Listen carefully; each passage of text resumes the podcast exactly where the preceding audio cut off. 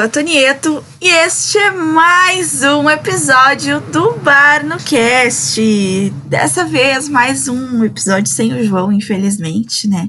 Infelizmente, o João acabou, né, novamente, né, tendo complicações com a justiça, né, novamente aí.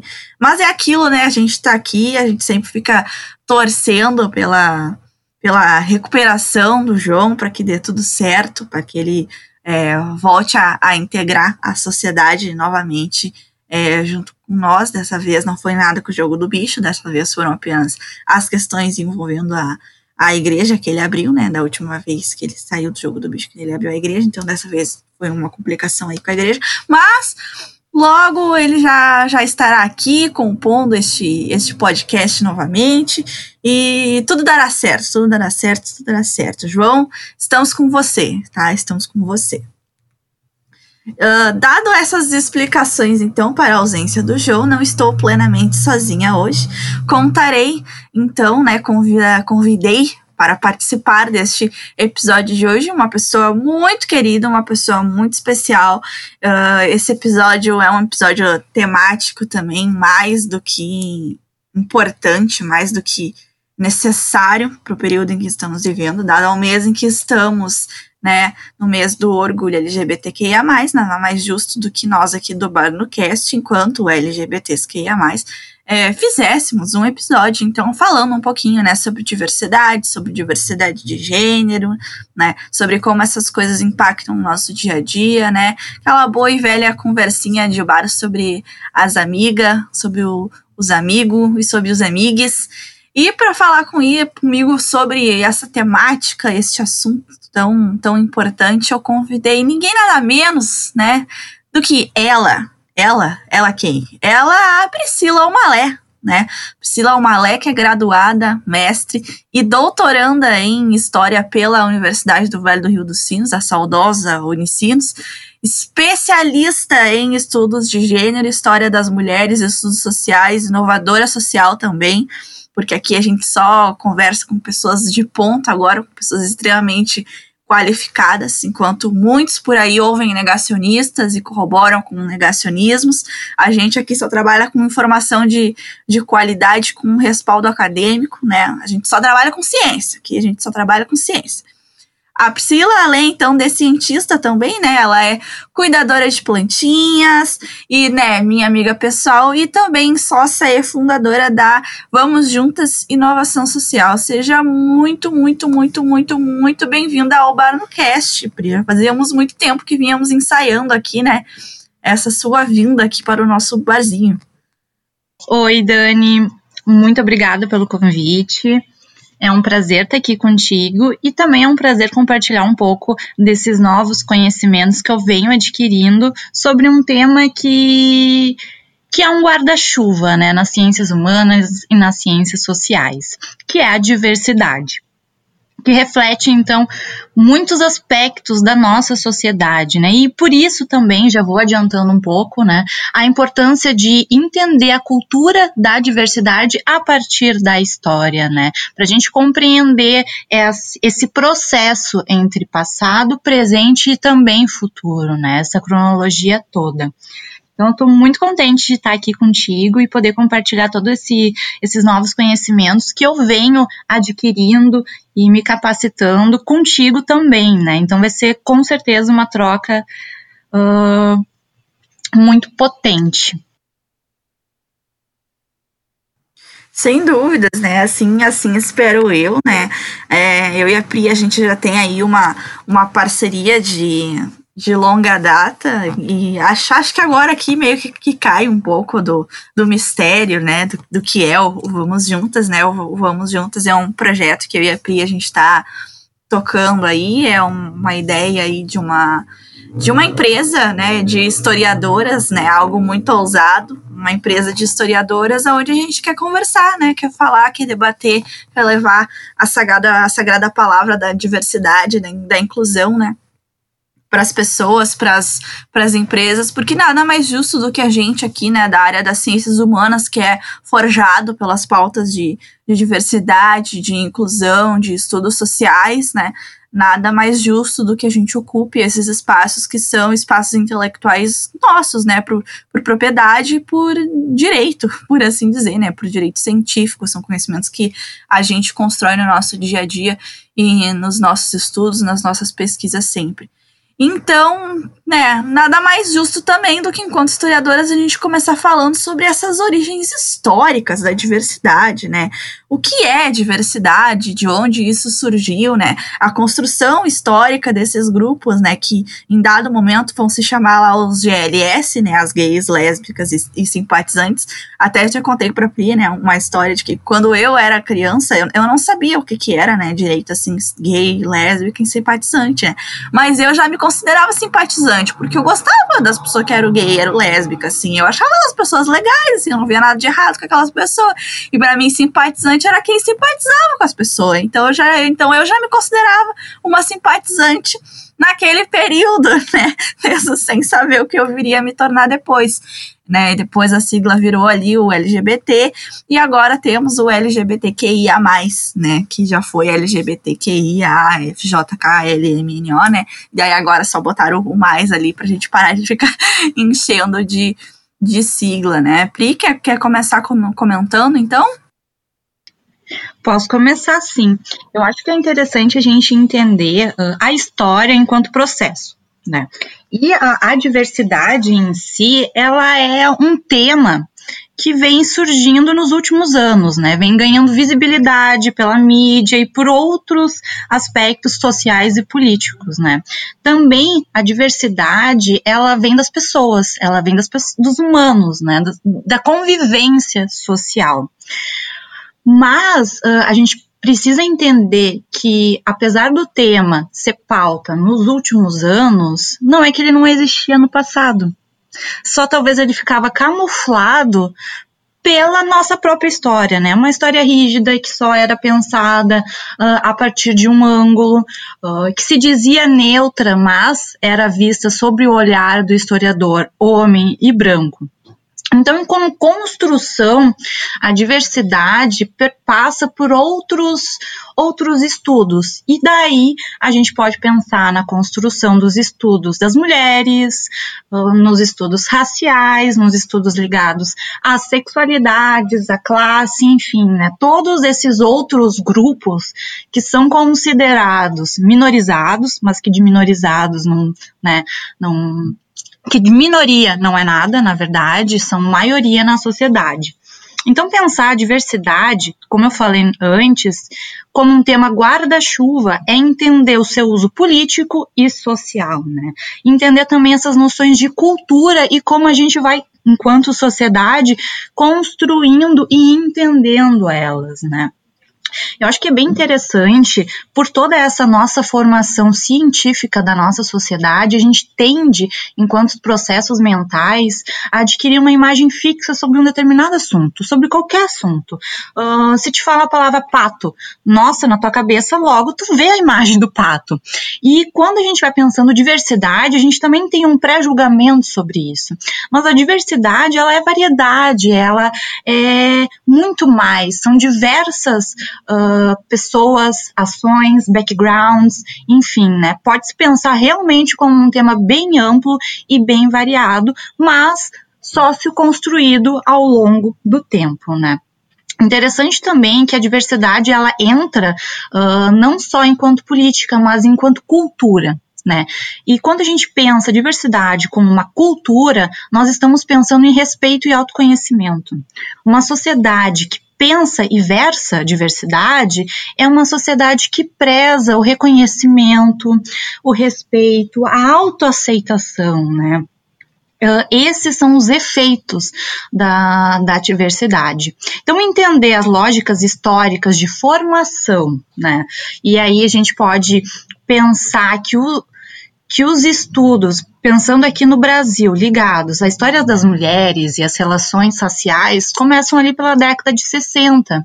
Então a diversidade vai sendo acomodada na história a partir também desse período. E a partir disso, então, novas pesquisadoras e novos pesquisadores vão entendendo as suas experiências enquanto práticas históricas e sociais e entendendo outras vias de pensamento, né? Então, aí a gente tem uh, histórias da sexualidade e histórias dos grupos LGBTQIA. Lembrando também, né, que nos anos 60 são muito marcados aqui no Brasil para nós com a, a ditadura civil-militar, né? Que vai reprimir, vai cercear, vai punir, né, é, pessoas que, que são LGBTs e, e, e, vivem, né, e existem enquanto LGBTs na nossa sociedade, né, elas vão ter a sua liberdade cerceada, né, a sua liberdade totalmente caçada, o seu direito de ir e vir, né? Muitas vão ser presas por simplesmente, né, é, andarem de mão dada com seu parceiro na rua, né? Ou serem denunciadas pelos seus vizinhos por serem homossexuais, né? E, bom, travestis e transexuais, então, nesse período, é, nem se fala, né? do quão forte vai ser a repressão em cima desses corpos. A gente também tem esse, esse vácuo cultural, né?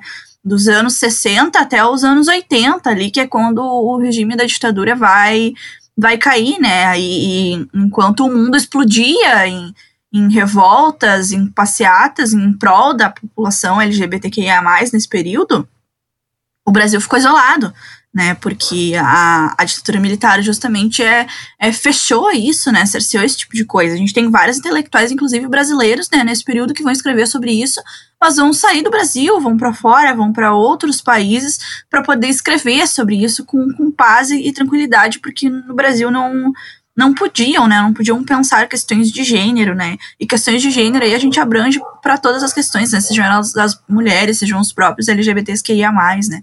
Então, tem esse, esse vácuo também que, que a gente sente os efeitos até hoje na, na nossa sociedade, né? Não é à toa que o Brasil ainda mata um LGBT a cada 26 horas, não é? Sim, Dani. E muito interessante quando tu fala em ditadura militar é pensar na questão uh, da norma, a ditadura militar vem com normas de gênero, vem com normas sociais também, né? Normas uh, conservadoras, agressivas, mas normas. Então, essas normas elas também não foram tiradas do nada. E aí, pensando o processo histórico e trazendo um pouco do meu estudo, até da minha dissertação, a gente vai entender uh, essa sociedade normativa a partir dos processos jurídicos e médicos, né? Como essas pessoas, esses intelectuais uh, do século XIX estavam entendendo a norma nas suas áreas, né? E não só como eles estavam entendendo, como eles estavam propagando e afirmando normas de gênero que perpassam a questões morais, uh, ações, modos de ser e agir, né? Então, quando a gente pensa numa sociedade formada pela norma, a diversidade não tem o seu potencial uh, modelo de ação. Ela fica comprometida enquanto cultura, mas ela não é inexistente porque as pessoas elas existem, elas agem conforme as suas próprias agências, mas de uma forma ou de outra acabam, né, tendo que se adequar a alguns tipos de normas para viver em sociedade, né, para sobreviver em sociedade. Então é realmente bem interessante a gente pensar a diversidade a partir da norma, né? Que é justamente pensar o, o contrário, a diversidade é o múltiplo, é o diverso. E a norma é um padrão, é uma coisa única, né? É um modelo. Então a diversidade ela vem da resistência também, Dani. Eu acho que isso é muito importante a gente ressaltar. Eu adoro trabalhar com palavras-chave, né?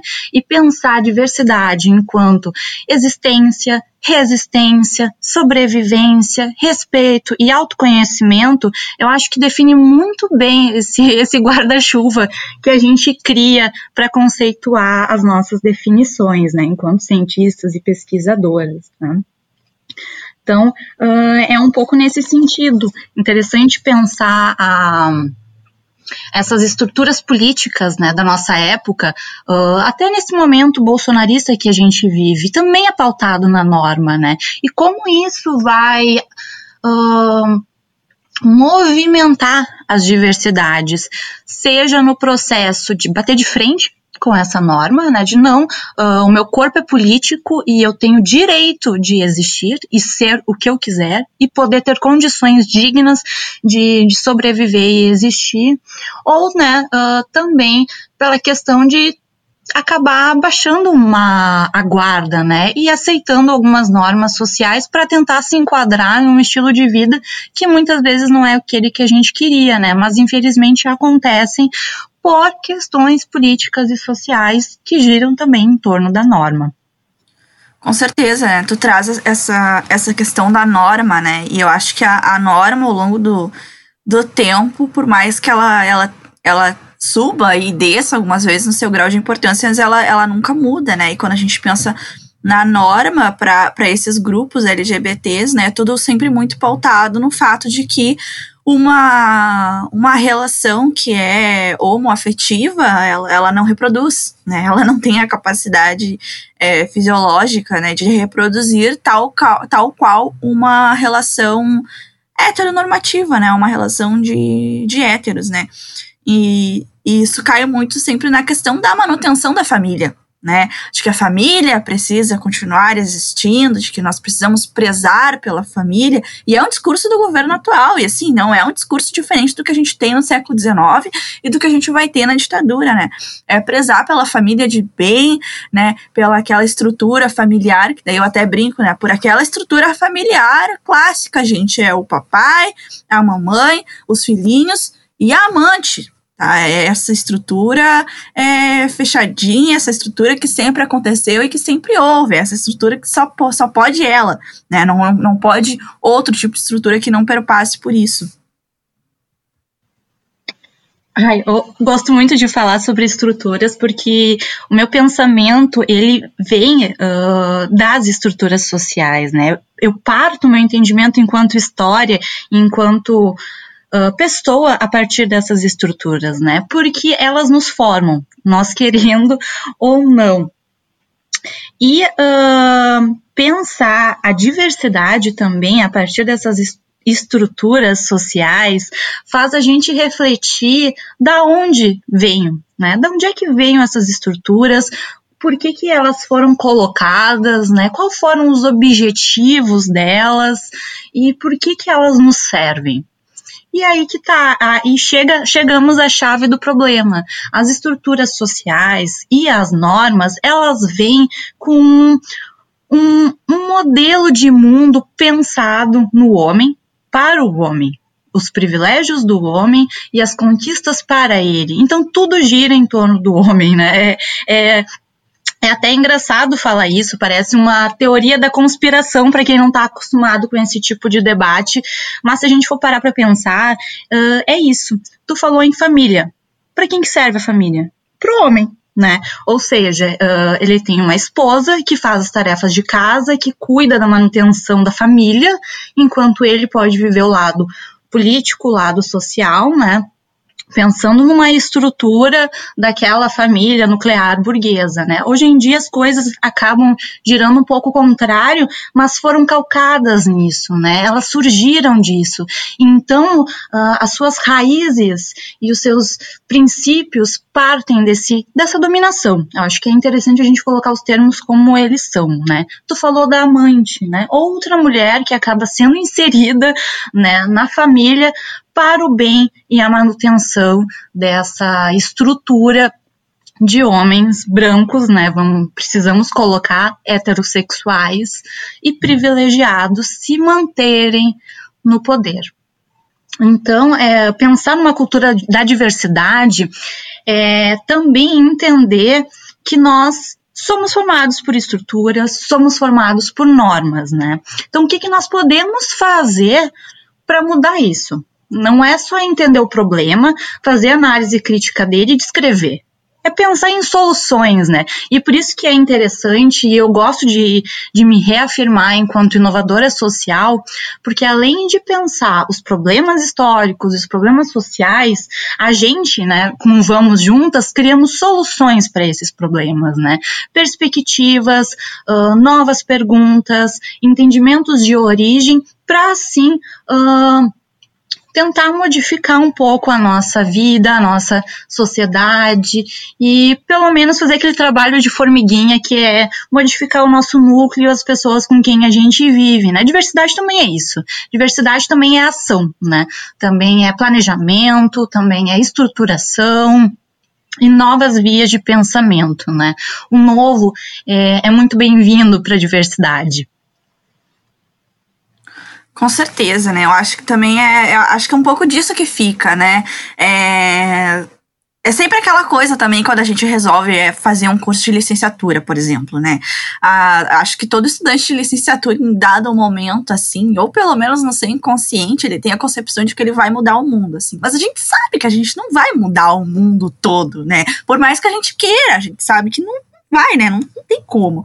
Mas uh, se a gente conseguir transformar, né, um pouquinho as pessoas que estão à nossa volta, ou pelo menos fazer com que elas se esclareçam sobre algumas pequenas coisas, eu acho que a gente já, já sempre se sente muito satisfeito, né? A gente já sente que a nossa missão ela foi, foi cumprida, né? Ela foi feita, né? E, e acho que sempre perpassa muito, muito por isso. E, e acho que já falando um pouquinho sobre sobre nós, nossas experiências, nossas vivências e as coisas que a gente vem fazendo, a gente pode falar um pouquinho sobre os, os estereótipos dos, dos gêneros, né? Sobre essas concepções. Não sei, tu quer, tu quer começar pelo, pelo relato nosso, nosso relato, relato eu e você?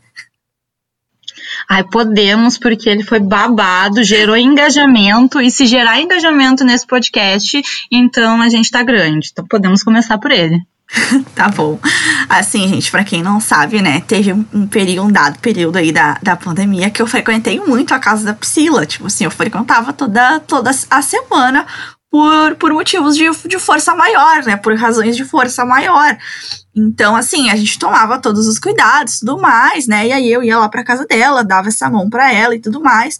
E assim, como a gente tava junto e e a gente já não via um outro adulto há muito tempo, a gente ficava muito empolgado perto de outros adultos.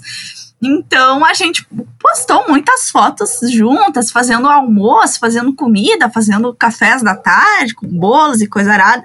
E eu e a Pri, a gente tem uma relação muito afetuosa, muito afetuosa, mais da parte dela do que da minha, porque eu, eu não tenho sentimentos. Mas sempre foi uma relação muito, muito calcada, assim, no, no afeto, né? Da gente dizer uh, o quanto admira uma outra. E eu acho que isso é uma, é uma característica que nós, mulheres, sempre trabalhamos muito bem e precisamos continuar trabalhando, né? A gente se elogia muito, a gente se admira muito, e isso é ótimo, a gente sempre externaliza isso, né? A gente sempre faz questão de falar o quanto admira uma outra e o quanto gosta uma da outra, né? E, nossa, e a nossa amizade nos, nos permite isso também, né? E, e a gente sempre postando essas coisas, assim, e as, e as pessoas começaram a ficar muito perturbadas, assim, né? Querendo saber o que estava acontecendo, né? E, e bom, não é muita novidade para as pessoas no, no, meu Instagram, eu sou bissexual, eu tenho um, um, estereótipo meu que é um pouco mais masculinizado, né? Uh, mais masculino, assim. Uh, na, na, forma como eu visto, na forma como eu falo, né? Uh, a, principalmente acho a forma como eu falo, né? Eu, eu, eu sempre imponho as minhas ideias com, com muita veemência, eu sempre me, me coloco muito, muito, de maneira muito assertiva nas coisas, né? Então isso acaba se tornando uma característica masculina, porque a vida inteira isso sempre foi, né? No mundo inteiro isso sempre foi uma característica masculina, né? Nunca foi uma característica feminina. E então eu, eu carrego muito desses estereótipos. Então a, começou a se criar muitos burburinhos, assim, das pessoas querendo saber o que estava acontecendo. E te, teve um dado momento, assim, que a gente postou uma, uma foto, não vou nem lembrar agora o que estava escrito na foto, mas assim, a, e aí, não lembro quem de nós duas postou também, ou nós duas postamos, alguém postou e outra repostou, e assim, as pessoas começaram a mandar parabéns, felicidades, que vocês sejam muito felizes. E a gente ficou, meu Deus do céu, que loucura, que horror. Ai, sim, Dani, e eu acho tão engraçado que, bom, por nós termos esse histórico de cientistas e pesquisadores, bom, no começo a gente achou engraçado, mas depois aquilo começou a nos perturbar, pelo menos digo por mim, porque começou a invadir outros campos da nossa vida. As pessoas saíam das suas casas para fazer fofoca para mães de uma amiga, de amigas nossas. Aconteceu com uma amiga minha, tia perguntando: "Ah, mas se separou do fulano, do ciclano, não sei o que o que está acontecendo, sabe? E realmente cria todo um, um ar. Uh, E a gente começou a pensar sobre isso, né? Pô, de onde é que as pessoas tiram isso? Quais foram os estereótipos que a gente acabou uh, demonstrando que fizeram as pessoas entender isso? E tu falaste muito bem sobre o afeto. E o afeto, uh, de acordo com a Bell Hooks, que é uma intelectual negra, ele tem potencial de mudança de mundo. E eu realmente acredito nisso, sabe? Além da educação, eu acho que o afeto tem potencial transformador e as pessoas não estão acostumadas a ver e interagir com pessoas afetuosas, a demonstrar afeto não só uh, falando que ama, que uh, admira, mas também pegar a mão, fazer um carinho, abraçar, sabe? Nós não precisamos ter um afeto só com pessoas que nós nos relacionamos sexualmente. Nós temos afeto com os nossos familiares e também com os nossos amigos e amigas, né? Mas sim, esse uh, estereótipo também uh, da Dani, por ela ser bi, eu acho que foi um outro fator que pegou muito pesado. E também a gente estava refletindo até pouco tempo sobre isso, o estereótipo da feminista, né? Bom, porque tu é feminista, tu é aberta a tudo. enfim, eu me considero uh, heterossexual, mas. Uh, e feminista, óbvio. Mas, enfim, não é, não é uma caixinha, não é algo aonde, né, bom, eu sou heterossexual e eu fico e me relaciono também só com homens. Acho que é importante também a gente trazer essas nomenclaturas como coisas que não são fechadas. Nada é fechado na vida, tudo é aberto e pode ser sempre visto e reconstruído. Eu me coloco nessa posição porque o meu histórico e, enfim, as minhas ações de vida se formularam nesse sentido heterossexual. Até às vezes é realmente complicado gostar de homem, né? Principalmente no Brasil a gente brinca com isso. Mas enfim, né? Se fosse uma escolha, talvez eu não tomaria essa. Isso Mas é a é prova de que você não escolhe de quem você vai gostar. Tá, isso é a maior prova de que você não escolhe. Você simplesmente nasce assim e é isso, entendeu? E não tem o que fazer, porque me digam em sã consciência quem ia gostar de homem? Não existe quem em sua consciência ia gostar de homem, porque não tem como, sabe? Não tem como. Ai, sim, Dani. E é muito engraçado porque as pessoas também têm uma, uma outra perspectiva de mim, de que é que eu odeio homens, sabe? Porque trabalhar com mulheres é trabalhar com relações.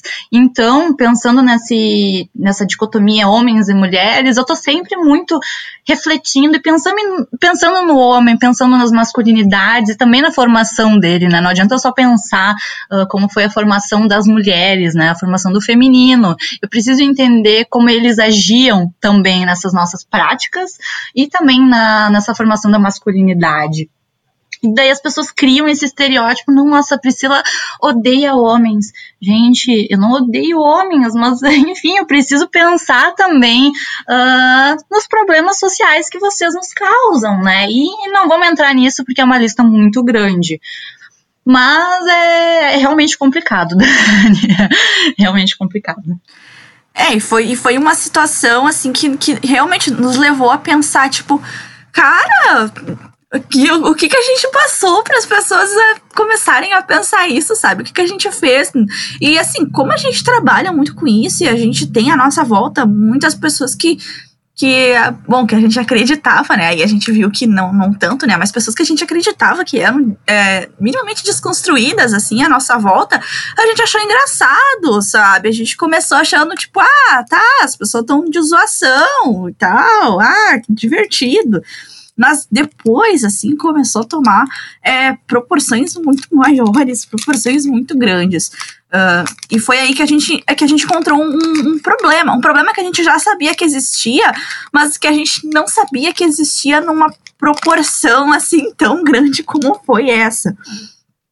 E acho que foi, foi aí que a gente pode dizer que a gente bateu o martelo do, do Vamos Juntas, né? O Vamos Juntas já era uma ideia que, que a gente já tinha conversado, né? Como eu digo, é uma ideia que nasceu na cozinha da Priscila, né? Um belo dia a gente tava conversando e aí eu contei para ela no que, que eu tava trabalhando naquele momento, assim, aí a gente teve a ideia e ficou, bah, podia, né? Aí depois a gente ficou um tempo sem falar e acho que quando essas coisas todas começaram a acontecer, a gente percebeu, tipo, tá, existe um problema bem grande na sociedade e acho que a gente pode fazer alguma coisa com relação a isso. Vamos, vamos, vamos voltar a pensar naquilo que a gente tinha falado.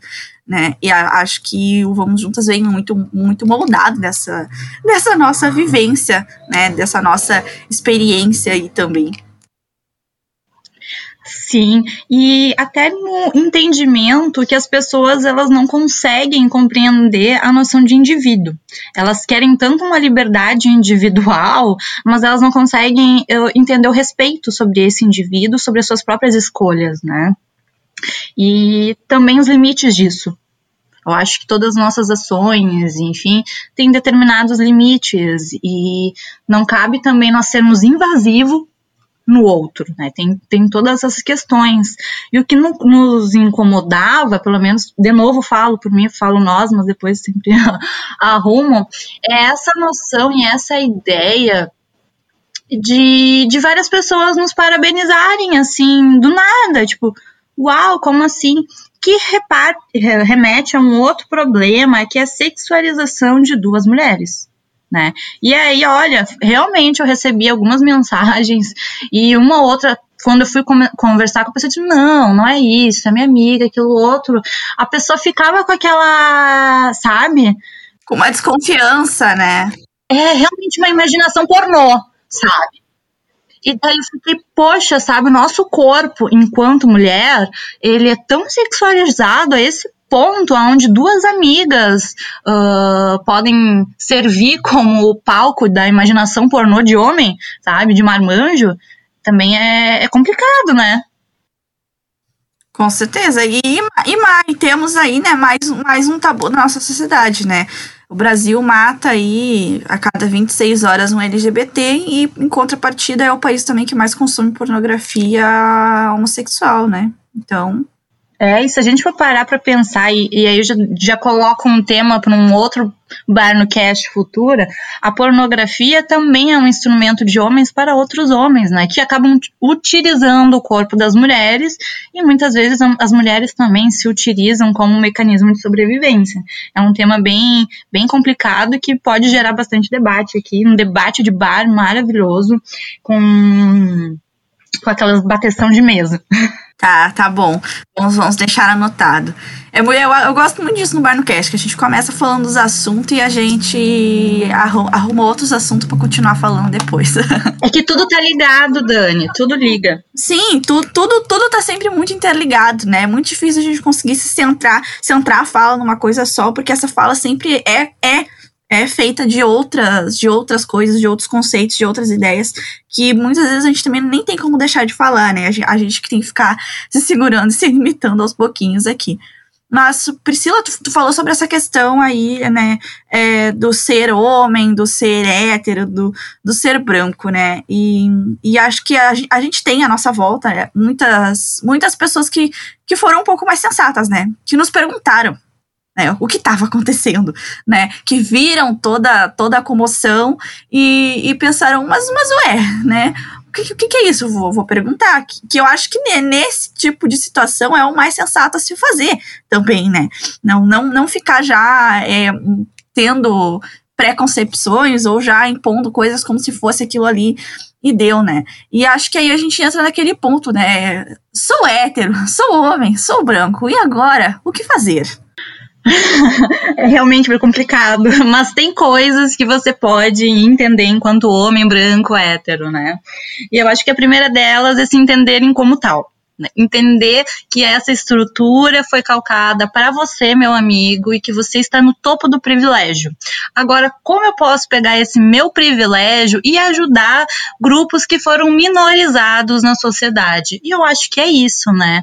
É, se entender, a primeira parte disso é se compreender como tal. Bom, se eu sou homem branco, hétero e tal, eu sou machista, eu sou racista, eu Uh, sou LGBTfóbico, enfim, né? Eu tenho os meus preconceitos. E eu também, enquanto mulher branca privilegiada, também tenho os meus e venho a cada dia trabalhando para amenizar eles e me colocar no lugar do outro, né? A famosa empatia. como já dizia Jamila Ribeiro, a empatia ela não nasce no berço, ela é construída e ela só é construída com muito estudo, muito conhecimento e muito ouvido aberto, muita escuta. Então é você ler mulheres, você escutar mulheres negras, você uh, entender e compreender, escutar, ouvir, enfim, outros grupos, né? Uh, como os LGBTs querem ser entendidos na nossa sociedade, vamos perguntar para eles, vamos criar o debate, vamos vamos se colocar no mundo. Eu acho que é isso, né? Se colocar no mundo enquanto um agente de transformação e ação. Então, nessa lógica, o que eu entendo é realmente problematizar a nossa própria existência. Depois disso, daí a gente pode começar a entender a formação de outros grupos e nesse processo todo, pelo menos, né, uh, enquanto mulher, a gente acaba uh, sentindo muitas proximidades, eu me considero hétero, mas eu tenho muitas outras proximidades uh, com, com pessoas de sexualidades que se entendem de forma diferente. Não precisa, sabe, ser uma coisa tão, tão taxada como a gente na nossa sociedade coloca.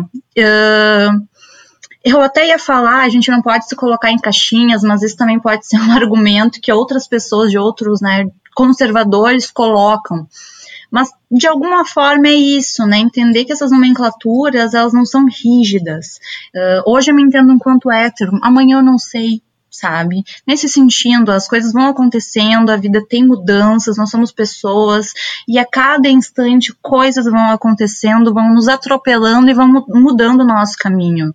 Então, realmente, se abrir, se olhar, se entender, uh, pesquisar, uh, escutar, eu acho que isso é uma grande parte da formação enquanto pessoas, né? Acho que todo mundo deveria ter uma formação, uma informação e um conhecimento de qualidade para sim se transformar nesse agente de transformação, né? E claro, pegar esse, todo esse privilégio que eu entendi como meu e ajudar outras pessoas que não têm esse privilégio ou, né, uh, pensar mais nesse, nesses fatores. Bom, né, e, e eu, na, na, minha qualidade de LGBT aqui, né, reafirmo, né, tudo isso que, que a Pri colocou, né, assino embaixo, como se diz, porque é, é isso, sabe, eu acho que é muito isso, é, você, você que tem esse privilégio, assim, que, que que vai conseguir é, chegar a lugares que nós LGBTs não vamos conseguir chegar, né? É, leve a palavra também, sabe? Leve consigo esses, esses espaços em que são agressivos, que são nocivos pra gente, onde a gente não vai frequentar, né? É, leve isso e, e, nós LGBTs também, né? A gente precisa buscar entender, buscar compreender que nós também é, é somos cheios de privilégios de certa forma, né? Eu sou uma mulher LGBT branca, então eu já não passo por situações que uma mulher LGBT negra vai passar. Então, é, e, e o que eu posso fazer com esse meu privilégio também, né? O que, para onde que eu vou com esse meu privilégio? O que que eu vou, o que que eu vou fazer de bom com isso, né? Já que, né, a gente não escolhe para nascer com privilégio, a gente, a gente nasce com ele e tem um pra dele dar com isso aí também. Dani, enquanto tu falava, eu fiquei pensando muito sobre o machismo, que é algo que eu venho estudando já há mais tempo. E uma prática que é muito falada e muito pedida, as feministas pedem muito para os homens, é que quando eles ouvirem piadas machistas, racistas, né, de cunho pre, de preconceito, que, que se possa fazer uh, e tomar uma atitude de olhar para o coleguinha e dizer, olha, não, não entendi o que tu falou a pessoa vai. É, é, uma coisa tão boba, mas realmente a pessoa vai olhar vai dizer, poxa, o que, que, que eu falei que a pessoa não entendeu, né? E vai se colocar nesse lugar. Não precisa ser agressivo. Né? Uh, quando a gente pede, ah, colabore com machi uh, contra o machismo para os homens, eles acham que, ah, não, uh, eu vou ficar quieto, eu escutei alguma coisa, eu vou ficar quieto porque eu não quero gerar um, sabe, um mal-estar. E como tu colocaste ali, bem no começo da nossa fala, tu precisou te impor, tu precisou te colocar, né? Eles já estão colocados. Então, eles não têm essa, essa noção que a gente teve que criar e, e se colocar. E sim, se colocar, se impor, gera desconforto. As pessoas nos olham tortos, uh, dizem que a gente está estragando o rolê, tá, né? É dos mais adjetivos. Ai, mas tem que problematizar tudo. Ah, chegou a mimizenta. É, começa assim um monte de, de coisinha, a chata do rolê. Ai, tinha que acabar o rolê, né? E todo mundo te olha torto. Não precisa militar por tudo. Ai, tu fica sempre falando sobre isso toda hora, tu só pensa nisso, tem que viver. Não, é realmente, enquanto eu estou sendo afetada, enquanto mulheres estão morrendo, quando LGBTs estão sofrendo e morrendo, sim, eu preciso me impor e eu preciso me colocar. Porque quando a gente fala sobre isso, nós estamos falando sobre vidas que foram perdidas. Não é sobre um, um comentário, uma piadinha. Um comentário, uma piadinha gera uma ofensa, gera uma agressão, gera um problema psicológico e gera morte. É isso, nós estamos falando sobre vida e diversidade é vida, é afeto, não é agressão e não é, uh, é essa, essa morte, sabe, do, da diversidade é criatividade, é forma de se expressar, é performance, né? E tem que realmente lutar, se impor e se envolver. Né? Outra coisa que eu pensei enquanto tu falava, enquanto um homem branco, enquanto uma mulher branca que está num determinado uh, nível de poder, seja em empresas, seja educacionais, seja, enfim, os diversos privilégios, o que, que eu posso fazer para ajudar? Né? O que, que eu tenho, que eu adquiri com os meus privilégios sociais que eu posso compartilhar com o mundo? Seja uma formação, seja uma indicação de vaga de emprego, seja um diálogo, seja até aquele pequeno não entendi na mesa do bar, né? aquele jeito de falar, né? Existem modos de falar, não precisa ser agressivo, não precisa interromper processo, processos, enfim, e não precisa também um, minorizar as pessoas que estão fazendo esse embate, que estão lutando e que estão se impondo. E de algumas vezes, infelizmente, até de forma agressiva. Mas, infelizmente, também essa, esse desconforto faz parte do processo. Isso mesmo, né? Essa, essa tática do hum, não entendi. É uma, é uma tática que eu adoro utilizar, assim. Eu acho que é, que é ótimo. A pessoa fala, fala, fala, fala, fala merda do meu lado, e eu só olho para ela assim, eu falo, não entendi. Me explica.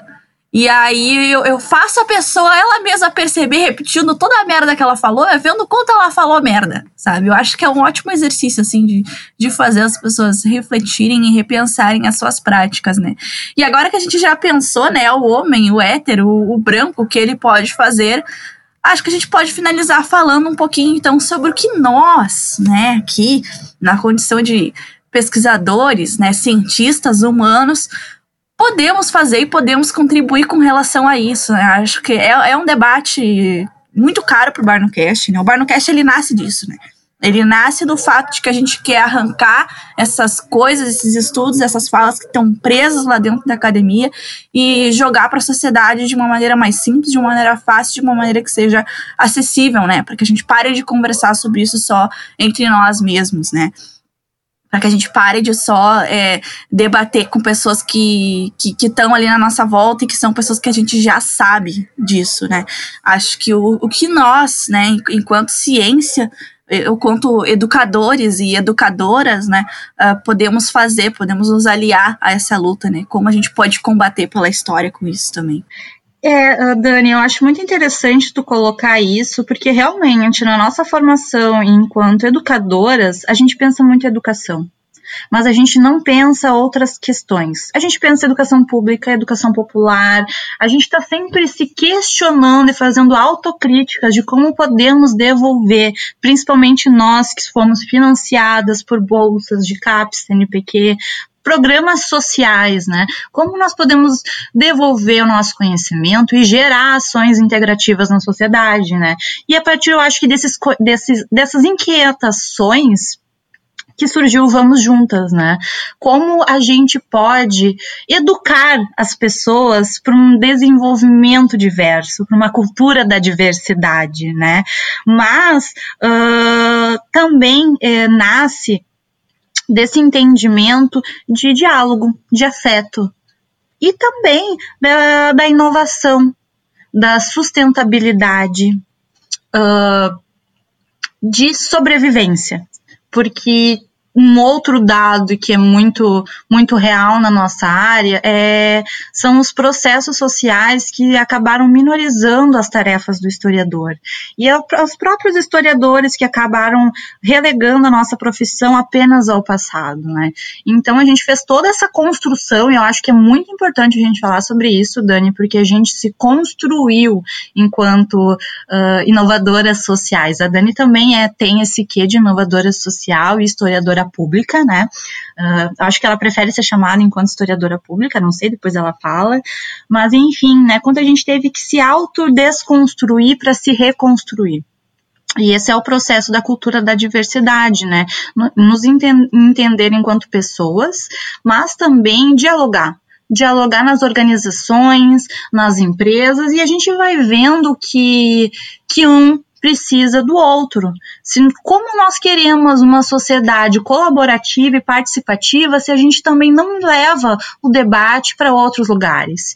E outros lugares, eu falo das uh, organizações, elas estão querendo também o debate, elas estão querendo uh, pensar nas relações humanas, porque a tecnologia ela é feita por humanos, ela é feita de humanos para humanos. Ela faz parte também da natureza. Então, como a gente pode fazer, pegar tudo isso e ter práticas mais educativas, de respeito, de conhecimento sustentáveis, né? Historiadora pública é uma ótima nomenclatura. É, é, é, é a área que eu não escolhi a história pública, né? A história pública que, que me escolheu muito antes de eu querer, de eu saber o que era é, fazer história pública, ser historiadora pública, eu acho que eu já era. Então, eu acho que é uma ótima nomenclatura, assim, essa nomenclatura de historiadora pública, né?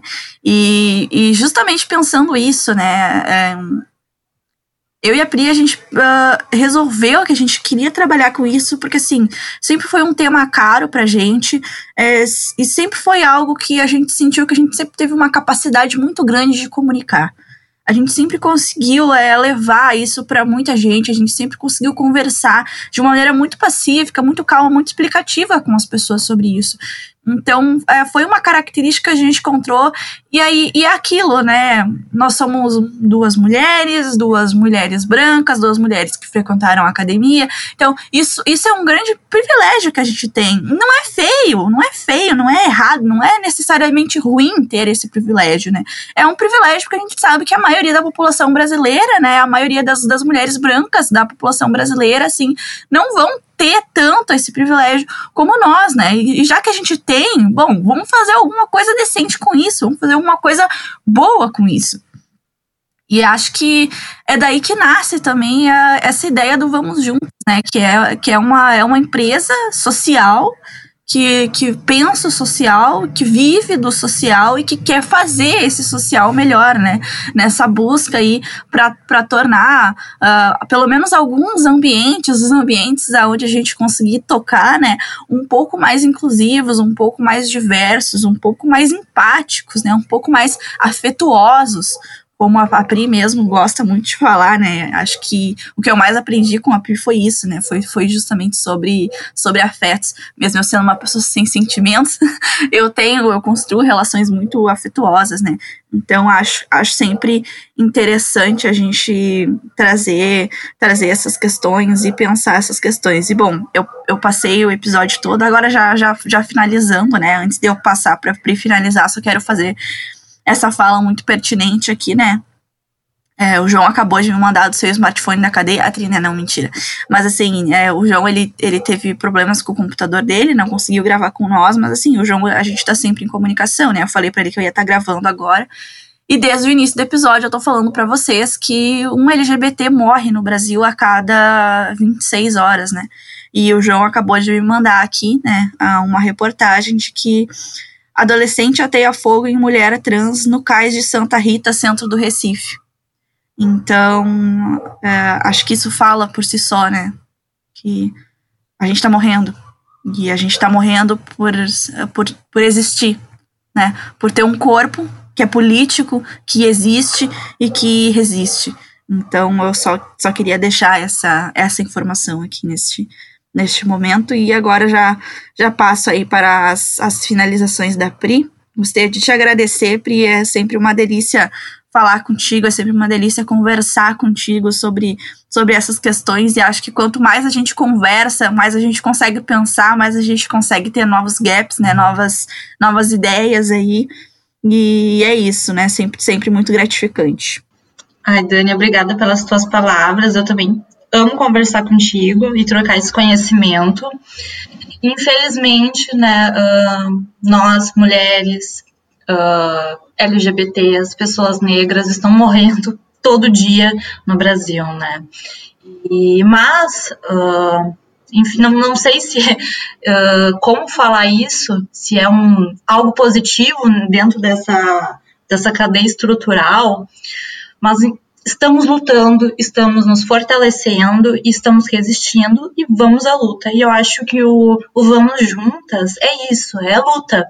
São redes, são novas visões de mundo, novas visões de capitalismo e empreendedorismo. E eu acho que é importante também a gente falar, assim, brevemente como a gente vai fazer isso nas empresas e nas organizações, né? Que é o que a gente faz na história, diagnosticando, entendendo o problema, comprometendo com ele, medindo todos os esforços e vendo quais são uh, as nossas opções dentro desse problema, né? Dentro de um funil de ideias, um funil de soluções, né? Medindo tudo isso uh, e também traçando estratégias de risco e comprometimento, né? Ou seja, criando soluções, criando serviços que sejam importantes não só para as organizações, que eu acho que isso uh, também faz parte do vamos juntas, né? Mas para todas e todos, enfim, né, para as pessoas em si, para que a gente possa construir juntas uma sociedade mais plural, né, uma sociedade uh, feita pelo conhecimento para o conhecimento. E é isso, Dani. Queria realmente de novo te agradecer e pelo suporte, pelo apoio, pela amizade e pela família que tu é, né? Porque, gente, a gente é família, né? Nós somos a nova família uh, brasileira, né? Uma família regida pelo afeto e não só pelas relações, né, sexuais a gente é família, né? A gente sempre fala isso, né, nas nossas conversas, né? Quando a gente vai lá desabafar uma com a outra, né? E aí a gente desabafa, fala tudo tempo, fala, depois pede desculpa por ter ido incomodar a outra, né? Mas nunca é um incômodo, porque de fato é, a gente é família, né? E, e, acho que família é ser isso, né? Família é, é, afetos, são pessoas que convivem, são pessoas que se gostam, são pessoas que estão junto uma com a outra, independente da, da situação, são pessoas que se protegem, são pessoas que se defendem. E né, te agradecer sempre por, por tudo, por todas as, as parcerias que a gente tem construído e vem construído, né? E aqui na, na qualidade de, de, sócia fundadora, junto com, com a Priscila pelo Vamos Juntas, e na qualidade de sócia e fundadora aqui do Bar no Cast com o João, né? Anunciar que nasce aqui então, né, a, a parceria Vamos Juntas e Bar no Cast, aonde eu, que já faço o Bar no Cast e o Vamos Juntas, vou sempre é, buscar pensar essas pautas e trazer né, essas questões de, de diversidade, de inclusão para todas as nossas falas aqui no BarnoCast, por mais que já, já seja algo que eu e o João a gente sempre tem essa preocupação de fazer, né, de trazer colegas mulheres, de trazer colegas negros, de trazer colegas LGBTs, de trazer é, vários colegas que a gente tem contatos, que tem coisas legais para fazer, que não estão na, naquela bolha, que é a bolha que sempre aparece, né, que é o pessoal branco, hétero, cisgênero, elitista e tudo mais. Então, esse foi, né, mais um belíssimo episódio do Barncast. Eu espero que vocês tenham gostado. Não deixem de nos seguir no, no Instagram, arroba Barnocast. Me sigam no Instagram também, arroba. E sigam o arroba Vamos Juntas PD no Instagram também, que logo mais estaremos fazendo publicações e posts, pensando justamente todas essas questões que a gente trouxe aqui ajudando as pessoas a refletirem sobre diversas questões. Sigam a Priscila também, que ela posta sempre um conteúdo muito legal. Pri, fala teu arroba aí. É Pri Almalé, A-L-M-A-L-E-H. Ali eu posto vários biscoitos para quem quiser me, me acompanhar. Sou uma biscoiteira muito, muito padrão. Isso, dê biscoitos para, para a Pri, é, dê biscoito para as coisas que a Pri posta sobre mim no Instagram dela, porque ela pede biscoito para mim também, porque eu não sei pedir. E, e era isso então, gente. Até o nosso próximo episódio.